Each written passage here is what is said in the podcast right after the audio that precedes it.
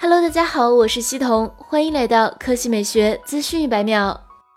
二月三日消息，小米印度 POCO 品牌官方推特宣布，POCO X2 将于明天在印度正式发布。据悉，POCO X2 对应的是国行版 Redmi K 三十，它采用六点六七英寸双孔全面屏。分辨率为 FHD+，加，刷新率达到了一百二十赫兹。核心配置上，POCO X2 搭载高通骁龙七三零 G 移动平台，配备六 G 内存加六十四 G 存储，前置两千万 AI 双摄，后置六千四百万 AI 四摄，电池容量为四千五百毫安时，支持 NFC 二十七瓦快充。此外，POCO X2 采用侧面指纹方案，这是 POCO 系列第一款侧面指纹手机。值得注意的是，POCO X2 是小米 POCO 品牌独立之后推出的首款新。机。另外，POCO X2 的发布意味着 POCO 品牌尝试多条产品线，因此 POCO F 系列可能会在今年出新。考虑到 POCO F1 搭载的是骁龙八四五旗舰平台，POCO F 系列新品有可能会使用骁龙八五五或骁龙八六五，值得期待。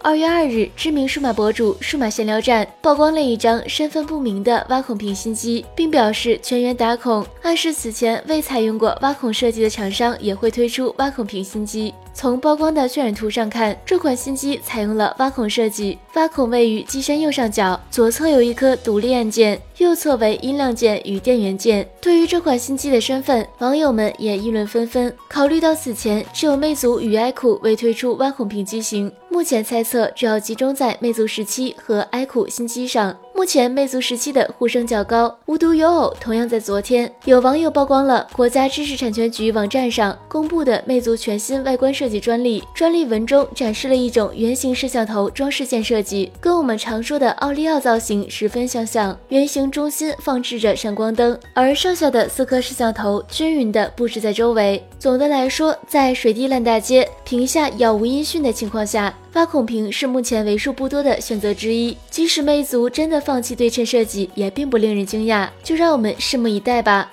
好了，以上就是本期科技美学资讯百秒的全部内容，我们明天再见。